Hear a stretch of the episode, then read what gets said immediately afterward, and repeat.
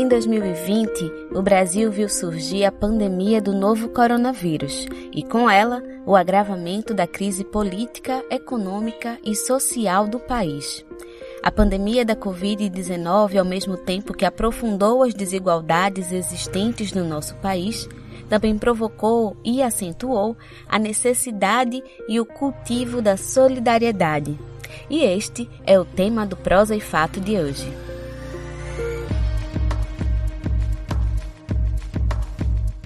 Olá, gente. Eu sou Yali Tairine e está começando mais uma edição do programa Prosa e Fato. E neste mês inteiro vamos tratar temas que tocam a fome na região Nordeste. O Prosa e Fato é um programa de entrevistas que debate os mais diversos temas a partir de uma visão popular. Na Rádio Paulo Freire 820 AM, todas as segundas-feiras ao meio-dia. Você pode ouvi-lo também na Rádio Brasil de Fato e nas principais plataformas de streaming, como Spotify e Google Podcasts. Prosa e Fato Uma visão popular sobre o mundo. Em tempos de distanciamento social e pandemia, o monge beneditino Marcelo Barros escreveu que é preciso cuidar da imunidade para proteger a saúde, mas não se imunizar contra a solidariedade. Partindo dessa ideia, é que vamos conversar hoje sobre duas importantes experiências de ações de solidariedade e enfrentamento à fome: o projeto Mãos Solidárias e a campanha Tem Gente com Fome.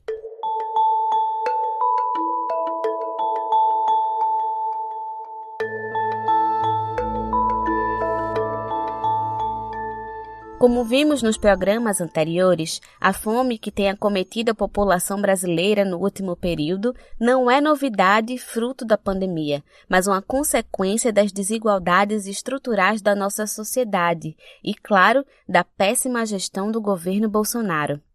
Logo no início da pandemia, em março de 2020, movimentos populares, alguns setores da Igreja Católica, juntamente a ONGs e organizações políticas, iniciaram no Recife um processo de distribuição massiva de marmitas para a população em situação de rua, conhecido como Marmita Solidária. A partir dessa ação, outras ações como distribuição de cestas básicas, máscaras de proteção individual e alimentos fruto da reforma agrária ganharam fôlego e surgiu a campanha Mãos Solidárias. E quem está aqui conosco para falar sobre essa experiência é Paulo Mansan, da Coordenação Estadual do Movimento dos Trabalhadores Rurais Sem Terra, MST, e também da Coordenação do Mãos Solidárias. Seja bem-vindo ao nosso programa, Paulo. Para começar nossa conversa, como foi que surgiu a proposta do Mãos Solidárias? Oi, Ale, tudo bem? É um prazer estar com vocês aqui. É, então, foi o início se deu o ano passado, no início da pandemia, no lockdown em Pernambuco. É, e aí inicia com a distribuição é, de marmitas para a população em situação de rua. Porque o espaço do Armazém do Campo é na região central do Recife e tem uma população muito grande ali que está nessa tá em situação de rua. E com o início do lockdown, todas as outras, ou igrejas, ou que faziam esses processos de caridade, não pararam de distribuir comida. Então, como a gente conhece também boa parte deles, ali a gente se sentiu também no, no dever de estar tá fazendo isso. E criou-se uma grande onda aí de sindicatos e, em especial, pessoas da sociedade começaram a ajudar e nós estamos chegando a 600 mil marmitas. Junto com isso, uma primeira experiência que a gente teve os assentamentos também começaram a fazer algumas doações de alimentos. Aí a gente começou ano passado a fazer uma primeira experiência é, com o MTD, o Movimento dos Trabalhadores é, por Direitos, em Peixinhos, onde a gente fez uma primeira doação para as comunidades. Foram em torno de 480 famílias que a gente conseguiu atender com aquelas toneladas de alimento. Bom, isso foi o inicinho. Aí logo de logo após isso, viu-se a necessidade de, de estruturar um pouco mais a campanha, e aí que nasce a ideia do Mãos Solidárias, que são várias mãos que chegam para se somar. O Mãos Solidárias nasce e logo nacionalmente também o campo popular tem a iniciativa da construção de uma campanha Periferia Viva. Então a gente fez esse, esse vínculo da campanha Mãos Solidárias com Periferia Viva. E assim, o carro-chefe da campanha é a saúde e a alimentação. Então, pela saúde, que depois a gente pode conversar um pouquinho, a gente também constrói os agentes populares de saúde, que inclusive no mês passado a gente formou 770 agentes, 717, é, com a UFPF, o Cruz, a Arquidiocese, e é, na alimentação é isso, a cozinha, desde o dia 17 de março de 2020, ela vem funcionando. Bom, aí junto com isso a gente dá esse salto nesse eixo da alimentação e estrutura algumas outras coisas, ampliar a intencionalidade da doação de alimento e conseguir organizar melhor, tipo o alimento também ser uma mola de solidariedade ativa e de organização popular, também ajudando. Criou-se junto com a ASA, FETAP e aí outros movimentos aí, Marcha, Levante, MTD, é, Consulta, partidos, sindicatos, é, criou-se uma rede de bancos populares de alimento que aí assim a gente consegue organizar melhor, inclusive organizando núcleos nas comunidades, tanto para organizar esse processo da alimentação como para fazer outros debates. A campanha, inclusive, completou um ano em março deste ano e já tem uma dimensão estadual e é exemplo para outras iniciativas semelhantes pelo Brasil, né? Ao longo deste período, que ações e projetos foram tocados pela campanha Mãos Solidárias? E a lei, então, assim, em si, ela, o, o, os agentes, como eu estava dizendo, que o, os agentes populares de saúde, com um curso que a gente construiu com a Fiocruz, ele é a porta de entrada para o diálogo com as comunidades. Então, criou-se uma dimensão bem interessante, inclusive a nível de Brasil, de algo que nasceu aqui. Mas aqui no estado, então, tem alguns polos da campanha mais consolidados, que é Petrolina, Caruaru, Garanhuns, Afogados da Engazeira. E aí, assim, quais as outras iniciativas? A saúde é o carro-chefe, a alimentação é algo tão importante quanto a saúde, até porque nesse momento a fome ela volta em larga escala. É, fazem mais ou menos dois anos, agora está fazendo exatamente agora dois anos, aliás, três anos, porque 2018 a gente fez uma caravana é, com a ASA, semiárido contra a fome a fome já estava voltando. Agora é visível aos olhos aos olhos de qualquer cidadão da cidade que tanto a população em situação de rua como nas comunidades, como o aumento monstruoso de pessoas nos sinais pedindo comida, então a fome voltou. Então o alimento é um eixo muito importante do trabalho. E aí como é que a gente estrutura? É uma marmita solidária e agora, esse, esse, esse mês, inclusive, nós vamos estar inaugurando o que a gente chama de rede Cozinhas Populares Solidárias, uma rede de cozinhas populares solidárias para conseguir levar a marmita ou para conseguir levar a comida mais já beneficiada e organizada para dentro das comunidades. Estamos construindo uma cozinha, inclusive ali nas Palafitas, aqui no Recife, que todo mundo conhece. É, e o alimento também serve como uma mola de organização do povo, porque, porque tendo que cozinhar na, na cozinha, o povo tem que sentar, tem que conversar, tem que planejar. Bom, mas como é que consegue alimento para tudo isso? Então, nós temos, temos dois canais. Um são as doações da população em geral, e aí é, praticamente a gente são pessoas físicas que fazem as doações, e o segundo são os alimentos que vêm da reforma agrária do MST. Então, para a gente ter esse fôlego no MST, a gente está construindo os roçados solidários. O que, que são esses roçados? A gente já começou há uns três meses o plantio da comida que nós vamos colher daqui três, cinco, sete meses. Por exemplo, a macaxeira.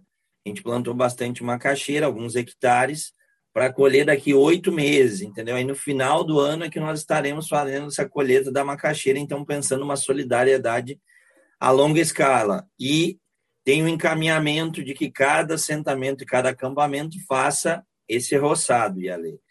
Então, as cozinhas, os roçados, e nas comunidades a gente está construindo, aonde a gente consegue algum espaço físico, também uma rede de hortas populares. E aí cito algumas aqui. É, em, em, algumas escolas, em Água Fria, Brasília Teimosa, temos algumas outras em espaços comunitários, mesmo a Horta de Peixinhos, a Horta de Milagres, mais três hortas em Camaragibe, e assim vai. É uma forma das pessoas também resgatar um pouco esse conhecimento do cultivo e utilizar qualquer canto da casa, ou horta vertical, ou horizontal, ou mesmo algum terreno que está mais abandonado, para produzir alimento. Bom, fazendo um gancho com tudo isso que você falou, é possível notar que a campanha não faz somente ações de distribuição de alimentos, mas também fomenta processos formativos importantes. Então, eu gostaria de ressaltar as hortas populares comunitárias que acontecem em alguns bairros de Recife, região metropolitana, como você bem citou, e qual é a importância né, da construção dessas hortas para a garantia da segurança alimentar e o fortalecimento comunitário. Pronto, Ale, isso é muito importante, tanto os roçados como as hortas, porque assim, é, primeiro porque faz a, a, comunidade sentar e discutir um problema concreto que está vindo. Bom, a fome é um problema, então como nós vamos resolver? E a horta é uma alternativa. E para além da comida, tipo a horta, a gente sempre deixa um cantinho para a farmacinha viva, que a gente diz. Então, tipo, pequenos, pequenos remédios para dor de cabeça, dor de barriga e outras coisas a gente ensina, é, e aí em algumas em parcerias com a Rede Aroeiras, com as companheiras da Rede Aroeiras, com a Universidade Federal Rural de Pernambuco, e aqui cito também o Centro Sabiá, a gente consegue ajudar um pouco para estruturar e para o povo fazer um pouco esse debate, tanto da saúde como da é, da segurança alimentar, porque, como a gente partilhou realmente, a fome está voltando, e aí, para superar isso, a gente, quanto mais organizado nós tivermos, melhor. Aí, os roçados têm uma pegada, assim, em especial na zona da mata aqui que nós estamos construindo, de construir um pouco a pegada das agroflorestas, ou seja, a gente vai recuperando, restaurando o meio ambiente e fazendo esse processo da introdução de é, de plantas que também vão servir de alimentação, que aí faz ó, os consórcios de macaxeira, milho, feijão, abacaxi, enfim, tudo é possível dar e ter uma harmonia também com a com a floresta. Então são são essas iniciativas que não são fáceis, porque precisam de muitas mãos e muito acompanhamento, porque é bonito falar da horta, mas fazê-la funcionar não é tão simples. Porque tem que ter uma disciplina muito grande é, todos os dias precisa molhar uma ou duas vezes, é, e aí isso também gera vários debates e vários planejamentos para funcionar, porque inclusive do plantio, do cuidado e da própria divisão dos produtos, entendeu? São coisas legais que que está acontecendo aí faz a comunidade também a horta é um polo de organização e de debate que é o que nós estamos tentando fazer. Mesmo a campanha ela tenta fazer esse vínculo com os movimentos sociais e com as organizações de bairros, formais ou não formais, com lideranças que estão lá. E os agentes populares de saúde nos ajudaram a chegar mais fácil nessas, nessas lideranças. Então, acho que um pouco do todo as hortas são é uma iniciativa bem legal, é, porque Tu dialoga sobre agricultura urbana, sobre agroecologia e sobre formas de organização do povo, porque para organizar uma horta precisa de muito debate, muita conversa. Estamos conversando com Paulo Mansan, coordenação estadual do Movimento dos Trabalhadores Rurais Sem Terra, MST, e da coordenação do Mãos Solidárias. Agora vamos para um rápido intervalo, mas voltamos já já para fechar nossa conversa com Paulo Mansan. Vocês estão ouvindo o programa Prosa e Fato, uma visão popular sobre o mundo.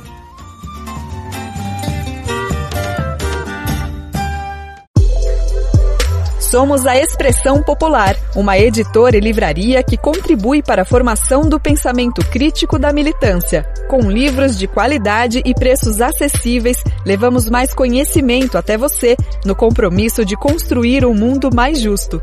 Este mês, o nosso Clube do Livro está de aniversário e completa três anos e queremos celebrar essa conquista junto com você. Acesse o nosso site e conheça as nossas obras. expressãopopular.com.br Expressão Popular, há mais de 20 anos na Batalha das Ideias. Pera lá, pessoal. Estão dizendo que é nas ZEIS que a pandemia corre solta. Mas que história é essa de ZEIS? ZEIS são as zonas especiais de interesse social que existem em muitas cidades e também aqui no Recife. É nessas ZEIS que a desigualdade entre as pessoas aparece ainda mais. Nessas áreas é que vivem os pobres e que são na maioria pessoas negras, trabalhadores desempregados, mães criando seus filhos sozinhas, todo mundo lutando por moradia, educação, saúde, enfim, por direito a uma cidade que exclui. Agora, não vem nos culpar e dizer que a pandemia acontece em nossos territórios por causa do nosso modo de de Ninguém aqui é bobo e sabemos muito bem que o aumento dos casos de Covid nas comunidades é o resultado da falta de políticas públicas, da falta de água diária, da condição precária de saneamento básico, do aperto dentro de casa que nos obriga a estar na rua. Então sai fora com esse discurso que bota tudo de ruim nas ex, inclusive corona. Isso só serve é para justificar a expulsão de quem mora nas ex para depois entregar os territórios para o setor imobiliário. A comunidade é nossa e nela vamos nos manter vivos e vamos cuidar da nossa saúde, lutando também por nossos direitos. Apoio do Observatório Laboratório Covid-19 da Universidade Federal de Pernambuco.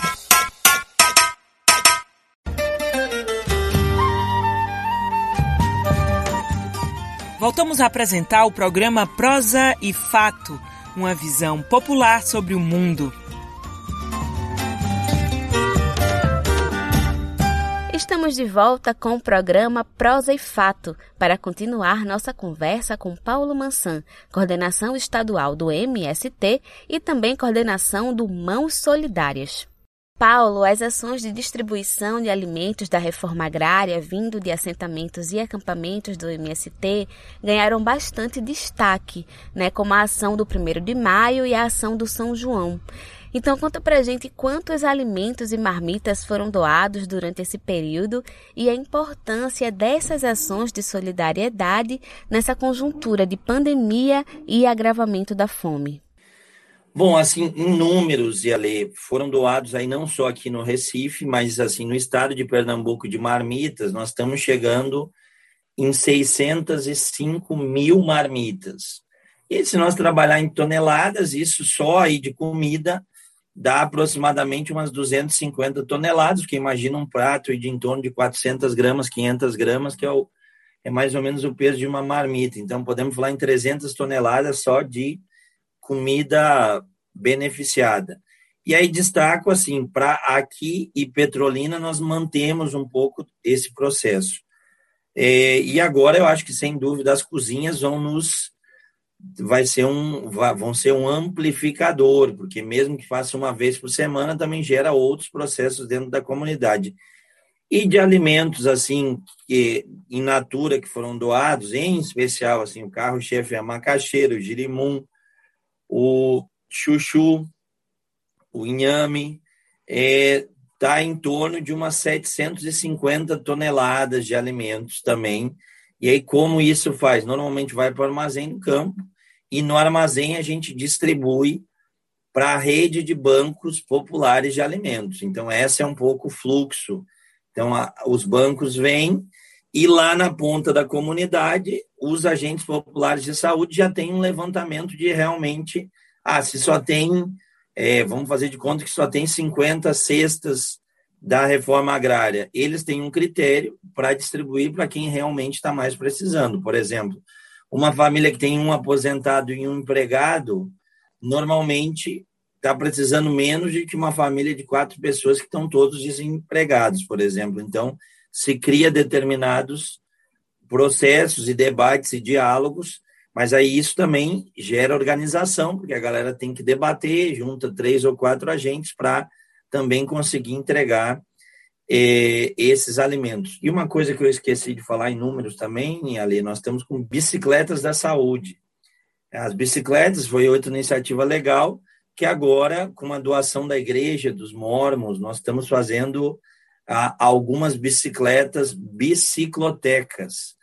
Então, ficou outra iniciativa bem bonitinha, onde tem uma caixinha de som em cima, uns em torno de 50 livros dentro da caixa, aí circula para fazer contação de história com a criançada, é, dialogar algumas músicas, chegando nos bairros aonde a população é, não tem acesso a isso, e aí um dos exemplos é as próprias palafitas, que o pessoal vive em condições é, bem subhumanas, digamos assim. Bem, Paulo, a solidariedade, como você percebeu, é o tema do nosso programa de hoje. E resgatando um pouco do que você falou anteriormente, qual o papel e importância do cultivo da solidariedade enquanto um valor que precisa ser constantemente estimulado, não somente neste momento de crise que vivenciamos, mas em nossas constantes lutas sociais? E a lei, eu acho que a solidariedade, ela é muito casada com o cuidado, entende? Eu acho que a solidariedade, ela nos, nos humaniza mais, ela nos torna, nos torna pessoas melhores e, e, e aí é o que, que nos diferencia quando a gente fala de uma solidariedade ativa, uma solidariedade de classe, a solidariedade nos humaniza mais, a gente consegue sentir a dor é, das outras pessoas que estão ali. E uma solidariedade ativa é aquela que também a gente sente a dor, a gente vê o problema e junto com a pessoa tenta resolver, aí vai criando outras iniciativas. Então a solidariedade, sem dúvida, nos torna é, pessoas melhores e faz com que a gente consiga levar o bem, às vezes nem conhecendo para quem essas pessoas. Em alguns casos, a gente, além de, de fazer essa ação, a gente consegue ter saldos também de organização popular. É um pouco esse misto que a gente vem, vem buscar. E aí a gente fala: tarefa número um é matar a fome, dois, salvar a vida, e aonde der, a gente também leva o nosso jeito de se organizar também. Então, para finalizar nossa conversa, eu gostaria desde já de agradecer a sua participação aqui no Prosa e Fato e dizer que a campanha Mãos Solidárias não acabou, né? E existem algumas formas de contribuir. Então, como é possível contribuir com a campanha Mãos Solidárias, Paulo? Bom, são três formas, digamos, a gente diz assim. Uma é doação de tempo para o trabalho solidário, então nós precisamos de muitas mãos ou para organizar comida, ou para comunicação, ou para ajudar nos roçados, ou um milhão de formas. Então, o seu tempo é muito bem-vindo. A segunda são doação de alimentos, é muito importante. Para fazer essas marmitas, a gente precisa de feijão, arroz, é, que às vezes eh, não dá conta de trazer um pouco das áreas do MST, carne em especial, que é o que está mais caro. E a terceira forma é doação também em dinheiro, que nós precisamos muito para comprar o que falta. E aí nós temos uma conta no Banco do Brasil e tem um Pix, que é o 09 423 270 mil ao contrário 80 09 423 270 0001 80 e se quiser mais informação além de entrar entrar no site www.campanhamãosolidarias.org ou no Insta mãos.solidarias.pe é que tem mais informações. E no telefone também 819 9855 3121 81 DDD 998 55 31 21 e muito obrigado, Yale. É um prazer estar aqui enfim, com o Brasil de fato, estamos juntos na luta. É, um beijo e um beijão para toda a equipe aí do Brasil de fato. Acabamos de conversar com Paulo Mansan, coordenação estadual do Movimento dos Trabalhadores Rurais Sem Terra, MST, e da coordenação do Mãos Solidárias. E como falamos bastante sobre doação de alimentos fruto da reforma agrária, vamos conferir como produtos dos assentamentos do MST são utilizados por chefes famosos no Brasil.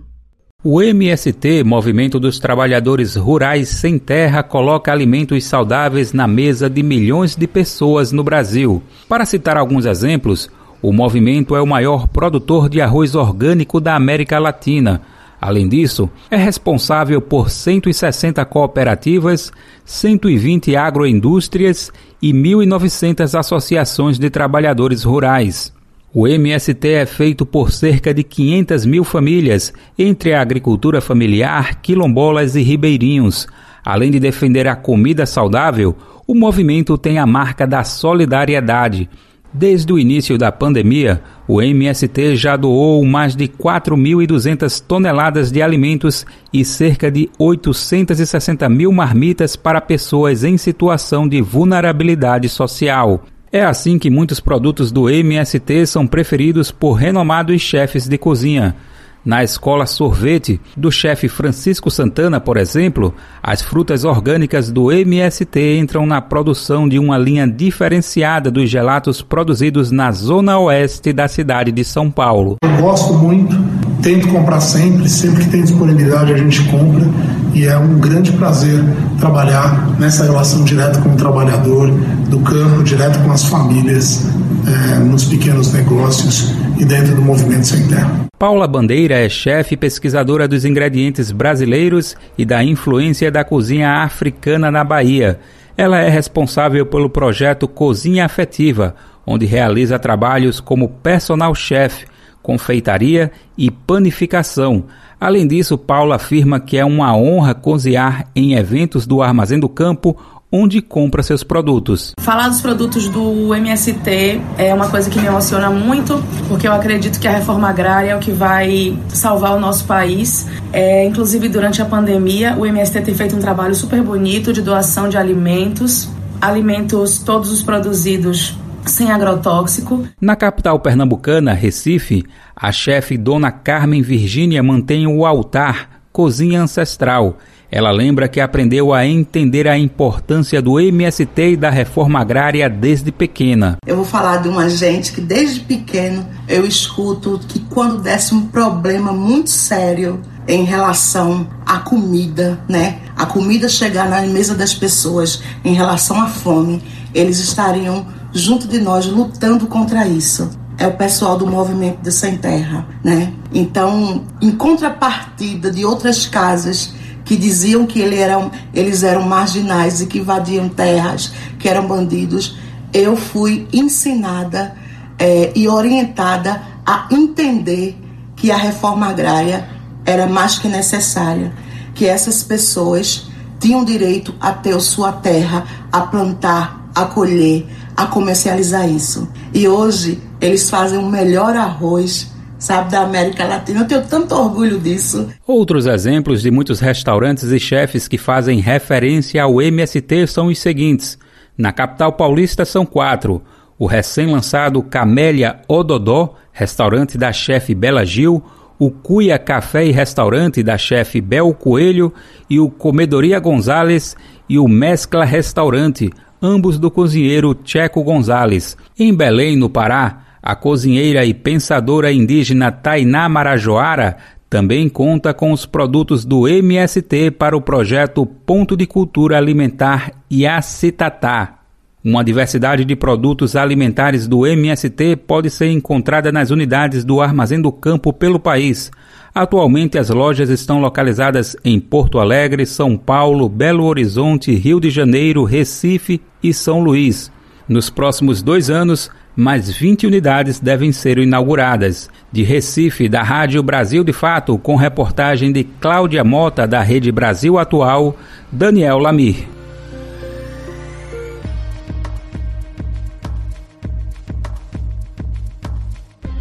E se você quiser sugerir algum tema, fazer um comentário ou tirar qualquer dúvida sobre o nosso programa, você pode entrar em contato conosco pelo telefone que também é o nosso WhatsApp.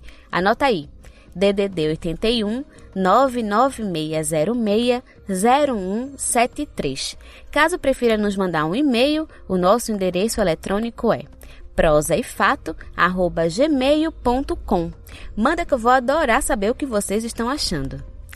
Bem, Conversamos sobre a campanha Mãos Solidárias que surgiu no Recife em março de 2020 e agora vamos conhecer outra importante campanha que surgiu em março deste ano, a Tem Gente com Fome, uma iniciativa da Coalizão Negra por Direitos, apoiada por diversos movimentos sociais e ONGs, como a Anistia Internacional, Oxfam, Instituto Etos, 342 Artes e Ação Brasileira de Combate a Desigualdades.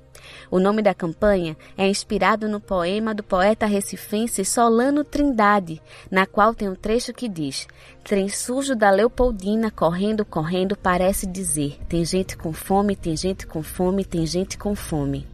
E para conversar conosco sobre a campanha Tem Gente com Fome, convidamos Yasmin Alves. Ela é graduanda em Ciências Sociais pela Universidade Federal de Pernambuco, integrante do Afoxé Alafim Oió e da Articulação Negra de Pernambuco, ANEP. Boa tarde, Yasmin. Seja bem-vinda ao Prosa e Fato. E para começar nossa conversa, fala como é que surge a proposta da campanha Tem Gente com Fome e qual o objetivo. Olá, gente. É, primeiro eu gostaria de agradecer né, a Prosa e Fato, a Rádio Paulo Freire, a Lei aqui que está mediando essa conversa, essa entrevista.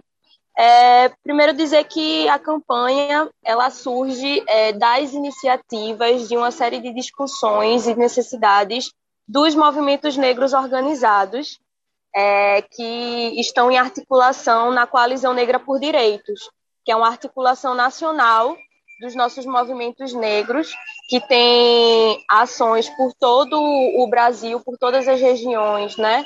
É, está presente na maioria dos estados. É, aqui em Pernambuco, a Articulação Negra de Pernambuco, o MNU, uma série de organizações, o Cara Preta, compõem, integram essa coalizão. É, e aí surge da necessidade de que a classe trabalhadora, nesse contexto né, que, é, de golpes, de, de um governo, de um genocida, é, ficou e está, estamos em maior vulnerabilidade social, é, incluindo a questão da fome, da insegurança alimentar.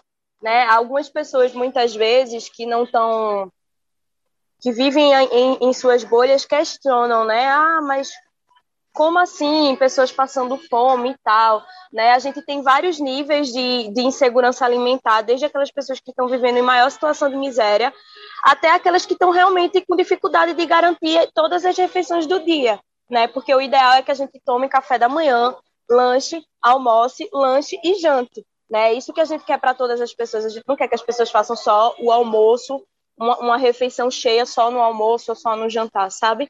Então, a gente tem aí um, um, grande, um grande grupo, a maioria da população que está nessa situação de segurança alimentar, e essa campanha, se tem gente com fome, dá de comer, surge disso, da necessidade da gente levar alimento e também política né, é, para a mesa das pessoas. Bom, a campanha Tem Jeito com Fome é uma campanha nacional, né, que envolve diversos estados, mas aqui em Pernambuco, quais são as ações que têm sido realizadas? Ainda puxando um pouco da nacional para descer, a gente inicialmente a gente mapeou 222.890 e pouco famílias nessa situação de vulnerabilização, de insegurança alimentar, que são mapeamentos que a gente faz a partir do trabalho desses coletivos. Né? Os coletivos eles atuam todo dia, toda semana, todo ano, é, e tem contato com essas famílias. Muitas vezes as pessoas que são lideranças desses movimentos também estão nessa situação é, de insegurança alimentar. Então, inicialmente a gente mapeou isso e estipulou que a gente estaria é, fazendo essa campanha de doação para depois, é, com esses recursos, com essas doações arrecadadas, doar cestas no valor mais ou menos de 200 reais. Né? E aí, em Pernambuco, a gente já realizou três, três a quatro remessas de doação. Inicialmente é, era uma cesta, era uma cesta é, fruto do trabalho da agricultura familiar, é, que envolve a agroecologia do, dos companheiros e companheiras do MST do nosso estado. É, e na sequência dos companheiros da CONAC quilombolas, né? É, e, e, um ticket de alimentação no valor de 142 reais e pouco. Essas era, eram as doações iniciais. É, e aí a gente agora vai passar para uma etapa de fazer a doação de duas cestas. Uma cesta, aquela básica que vem os alimentos feijão, arroz, e outra com verduras, frutas, enfim. Então, a gente já realizou cerca de três a quatro entregas, e é isso. Estamos conversando com Yasmin Alves, integrante do Afoxé Alafim Oyó e da Articulação Negra de Pernambuco, ANEP. Daqui a pouquinho a gente volta.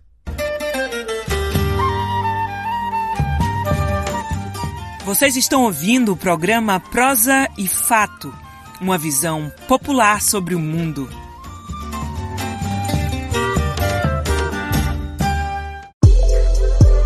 Somos a Expressão Popular, uma editora e livraria que contribui para a formação do pensamento crítico da militância. Com livros de qualidade e preços acessíveis, levamos mais conhecimento até você, no compromisso de construir um mundo mais justo.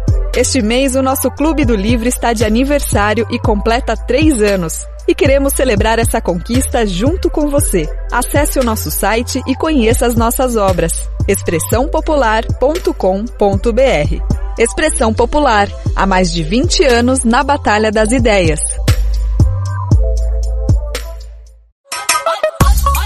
Lá, pessoal. Estão dizendo que é nas ZEIS que a pandemia corre solta. Mas que história é essa de ZEIS? ZEIS são as zonas especiais de interesse social que existem em muitas cidades e também aqui no Recife. É nessas ZEIS que a desigualdade entre as pessoas aparece ainda mais. Nessas áreas é que vivem os pobres e que são na maioria pessoas negras, trabalhadores desempregados, mães criando seus filhos sozinhas, todo mundo lutando por moradia, educação, saúde, enfim, por direito a uma cidade que exclui. Agora, não vem nos culpar e dizer que a pandemia acontece em nossos territórios por causa do nosso modo de vida. Ninguém aqui é bobo e sabemos muito bem que o aumento dos casos de Covid nas comunidades é o resultado da falta de políticas públicas, da falta de água diária, da condição precária de saneamento básico, do aperto dentro de casa que nos obriga a estar na rua. Então sai fora com esse discurso que bota tudo de ruim nas ex, inclusive corona. Isso só serve é para justificar a expulsão de quem mora nas ex para depois entregar os territórios para o setor imobiliário. A comunidade é nossa e nela vamos nos manter vivos e vamos cuidar da nossa saúde, lutando também por nossos direitos. Apoio do Observatório Laboratório Covid-19 da Universidade Federal de Pernambuco.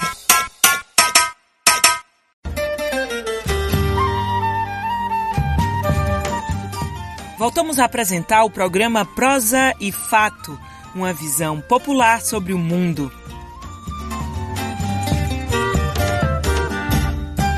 Estamos de volta para o nosso terceiro e último bloco do programa Prosa e Fato, aqui na sua rádio Paulo Freire 820 AM. Hoje já conversamos com Paulo Mansan da campanha Mãos Solidárias.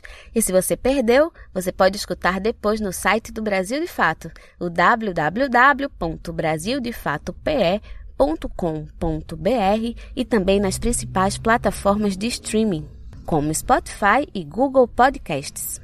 Agora voltamos com a nossa convidada Yasmin Alves. Ela é do Afoxela Finhoió e da Articulação Negra de Pernambuco, ANEP.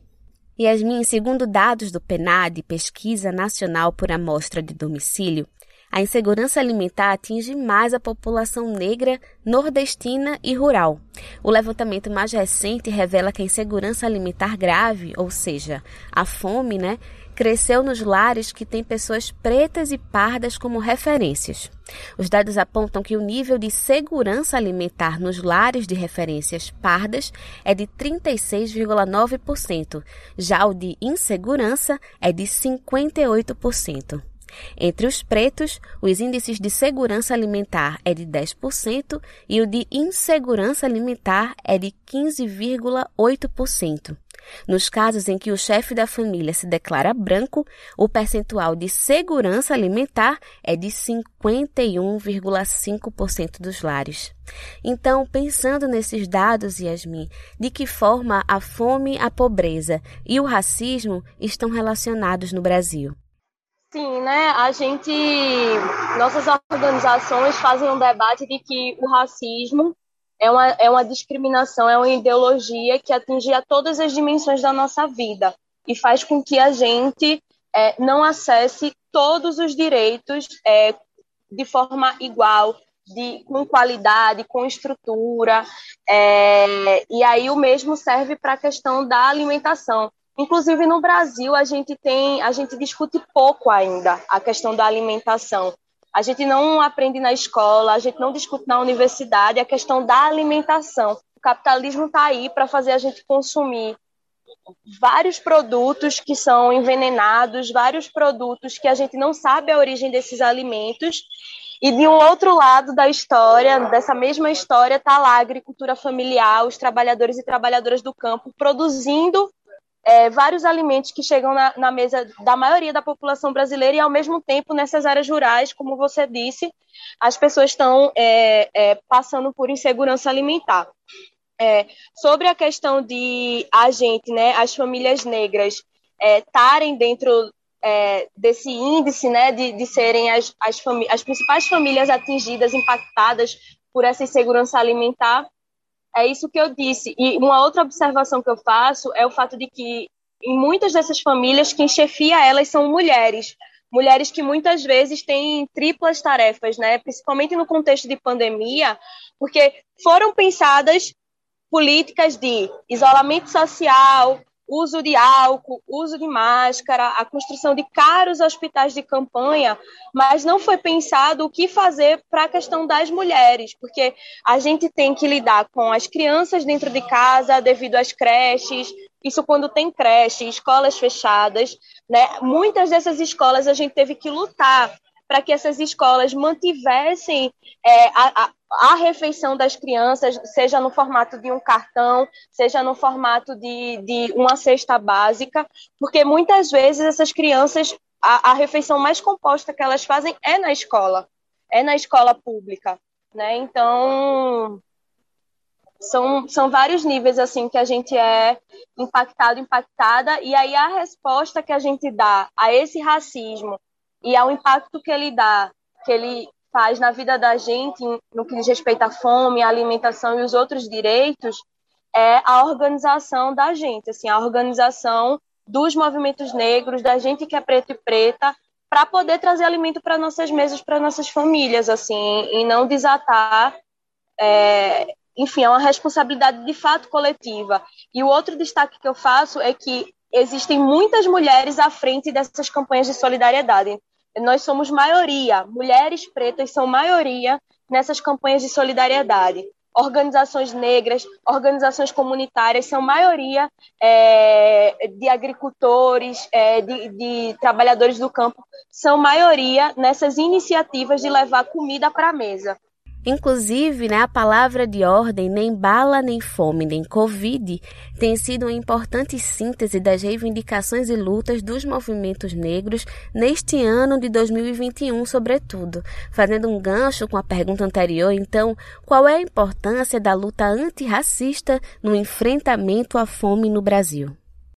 Gente, é, trazendo inclusive o exemplo da própria articulação negra de Pernambuco, da ANEP, a gente que é do movimento negro, a gente que é preto e preto, a gente lida é, é, com, uma demanda assim que é, é vital, é literalmente vital, que é sobre as nossas vidas. A gente, famílias negras nos procuram para dizer que seu filho foi baleado pela polícia e que precisam de ajuda, né? E aí só graças à organização da gente coletiva, o fato da gente ter uma comissão de advogados e advogadas negras, o fato da gente ter uma comissão de comunicação é, à disposição para divulgar esses fatos, essas violações de direitos, essas, essas execuções em decorrência do racismo de forma verídica, né? É, pelo fato da gente ter uma série de militantes e militantes negros e negras dispostos a estar se reunindo semanalmente, semanalmente a gente se reúne, semanalmente, para discutir essa conjuntura e como agir diante dela, é que a gente consegue é, andar para frente. A gente teve recentemente vários casos, não só em Pernambuco, mas em, outras, é, em outros estados, de execução de seguranças dentro de grandes supermercados. Então, é, é, é, é,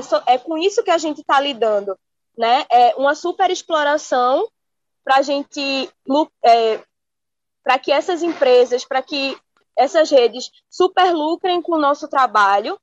Ao mesmo tempo, a gente tem um contexto, a gente vive um contexto de violência gigante, porque apesar de não, para muitas pessoas não ser visível, mas a gente está num contexto que é de guerra, né? A, a, as comunidades, as favelas estão em constante guerra, né? O, o nosso país é um dos países que mais mata gente preta e que mais mata policiais também, né? E, e muitas vezes esses policiais são negros também, né? Então, quando a gente traz um mote nem de bala, é por conta disso que o movimento negro está organizado, denunciando e mobilizando setores importantes para mudar essa, esse contexto é, de genocídio da juventude preta, da população negra, né? É, aquela situação em que é, a polícia é, disparou 80 tiros num carro que tinha uma família, poderia ser nosso pai, sabe? Poderia ser o nosso pai que morreu ali.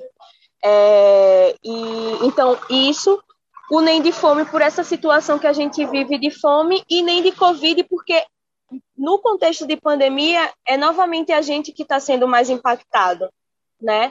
E, e, e, é incrível assim porque a vida ela está tão banalizada, a vida, a vida da gente é tão mais banalizada ainda por serem vidas negras, que fica muito na questão dos números, né? Quantos jovens negros morreram, sabe? Mas quem morreu foi Mário Andrade, quem morreu foi João, quem morreu foi Jorge Floyd, sabe? São pessoas próximas. De Covid é a mesma coisa. Eu perdi uma irmã de Santo Minha, Ana Paula. Ana Paula não era para ter morrido. Era uma morte evitável. Todas essas mortes são mortes evitáveis mas elas só vão passar a ser de fato evitáveis quando a gente tiver organizado e com coragem, com radicalidade para dizer que, olha, Bolsonaro tem que cair, Mourão tem que cair, a agenda neoliberal tem que cair e o racismo e o capitalismo também tem que cair. Porque a gente pode até derrubar esses agora, mas se o capitalismo e o racismo continuar se perpetuando na sociedade, vai ser muito difícil, né? E por fim, conta como é que as pessoas e as organizações podem contribuir com a campanha Tem Gente com Fome aqui no estado. Então, gente, é, a gente tem um site é, que o nome é, você digita no Google, temgentecomfome.com.br. As doações lá são várias opções de, de, de, formatos de doações que você pode fazer. Pode ser por PayPal, por Pix, por depósito, por transferência. É, eu posso disponibilizar para o pessoal da rádio, do, da Prosifato, é, o, o código do Pix, né? Porque quem tiver dificuldade de acessar o site, já pega logo a chave do Pix e já faz a transferência diretamente, é o número do CNPJ. E aí e você pode doar com 5, 10 reais. Inclusive nas nossas redes sociais, no Instagram tem gente com fome, ou no próprio Instagram da articulação da Coalizão Negra por Direitos, vocês vão ver que a gente produziu um material de comunicação que pega um valor e diz o quanto é, o equivalente desse valor em relação à, alimentação. Por exemplo, com 10 reais ou com outros produtos de higiene ou de proteção à, à Covid.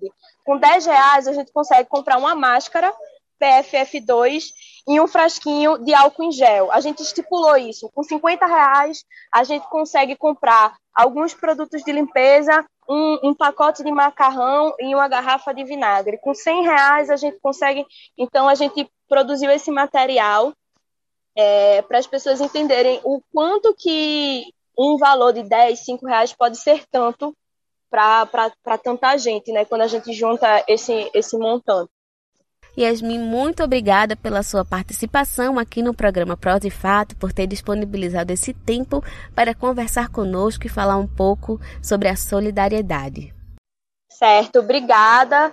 Eu só queria deixar uma mensagem final assim é, para as mulheres, para todas as pessoas negras que estão à frente dessas campanhas de solidariedade, é desejar muito axé, né, que a gente é, exercite tudo que nos faz bem assim nesse período, porque é muita demanda, é muito peso assim que a gente tem carregado, é, mais ainda nesse contexto de pandemia, mas só o fato da gente estar junto e junto, encontrando os nossos rostos, né, nessas reuniões, é, para deliberar tanta coisa importante, é, nos fortalece, né? É, acho que muita gente se sente meio confusa, meio perdida, meio adoecida nesse contexto de, de pandemia, E essa organização coletiva, a gente estar tá junto, faz com que a gente não adoeça tanto, porque a gente tem um propósito, né? E o nosso propósito é levar comida, política e combater aí tudo que, que nos fere. Obrigada aí, Prose Fato, é, Rádio Paulo Freire e todo mundo. Estamos terminando o Prosa e Fato de hoje. Quero agradecer a sua companhia até aqui e se você tem algum comentário ou sugestão de tema, manda pra gente. O nosso e-mail é prosaefato@gmail.com. Você também pode ligar ou mandar um WhatsApp para o número DDD 81 996060173. Manda um oi para a gente nesse número de WhatsApp para você ficar recebendo nossas notícias diariamente. Segue também a gente nas redes sociais, no Instagram e no Facebook, é arroba Brasil de Fato PE. E se você quiser escutar novamente, é só entrar no site brasildefatope.com.br e também nas principais plataformas de streaming, como Spotify e Google Podcasts. Obrigada pela sua audiência e até a próxima semana. Temos um encontro marcado aqui na Rádio Paulo Freire toda segunda-feira ao meio-dia. Este programa é uma realização do Brasil de Fato Pernambuco e conta com apresentação e roteiro de Iale Tairine, produção de Rani de Mendonça e Iale Tairine, edição de Fátima Pereira, apoio equipe de jornalismo do Brasil de Fato. Um abraço bem forte, se cuidem e até semana que vem. Você acabou de ouvir o programa Prosa e Fato uma realização do Brasil de Fato Pernambuco. Acompanhe mais notícias acessando brasildefatope.com.br e também nos sigam nas redes sociais.